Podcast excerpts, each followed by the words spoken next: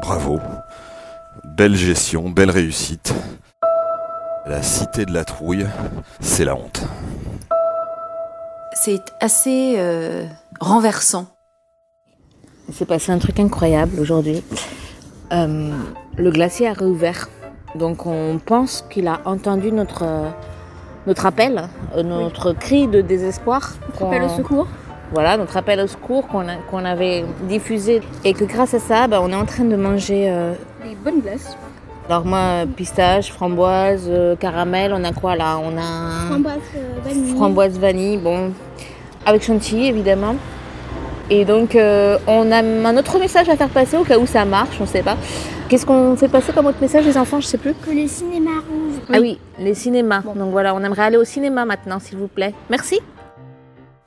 Alors que je n'ai aucune nouvelle de mon employeur sur la reprise potentielle de l'activité le 11 mai, et alors que je suis au chômage technique depuis un mois, j'apprends que les plus bas salaires travaillent plus de 12 heures par jour.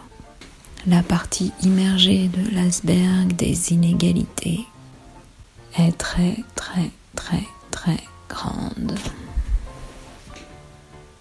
Rien de nouveau sous le soleil. Quand tu vois euh, Manu Mac et Jean-Mimi dans une école de Poissy, qui sont filmés et euh, retransmis sur euh, tous les médias de France, et qui sont incapables sur les quoi les, les 10 minutes euh, que dure le- leur intervention et leur blabla de mettre correctement leur masque, de respecter les distances de sécurité, tu te demandes comment ils peuvent assurer que la reprise de l'école peut se faire. Ça me fait rire un peu parce que je les trouve tellement ridicules. Ils se touchent, ils se touchent le masque, ils sont gênés d'avoir ce masque, ce que je comprends tout à fait. Ils s'approchent des enfants. Les enfants dans leur dos se rapprochent ou touchent des livres. Ouh là là, si les enfants touchent un livre, cinq jours de punition pour le livre. Pendant cinq jours, le livre doit être isolé pour être sûr de ne pas euh, transmettre le coronavirus. Je, je, J'espère que les gens ne sont pas dupes. Voilà, juste euh, ne soyez pas dupes.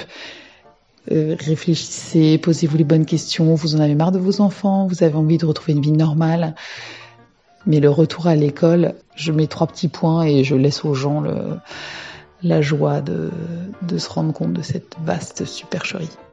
J'ai particulièrement aimé le, questionnaire qui, euh, dit euh, je souhaite ou je ne souhaite pas remettre mon enfant à l'école. Bah, c'est pas tant que je souhaite, c'est juste que j'ai pas le choix, puisque euh, l'une et l'autre on, on travaille. Ni l'une ni l'autre ne savons au niveau de nos employeurs respectifs quelles dispositions peuvent être prises ou mises en place pour euh, nous permettre de prendre en charge notre fils le mieux possible. Euh, les grands-parents sont à risque. On n'a plus de jours d'absence euh, exceptionnels autorisés. On n'a pas non plus un nombre de jours de congé extensible, illimité. Donc bon, voilà. Autant dire que c'est le feu artistique et qu'on n'est pas complètement sereine. Ça sent pas vraiment la mort. Mais qu'est-ce que ça pue la trouille? Alors la trouille évidemment de, de Philippe, hein, qui a voir sa gueule. Mais aussi du gouvernement pour les, les procès de la gestion lamentable de cette euh, crise.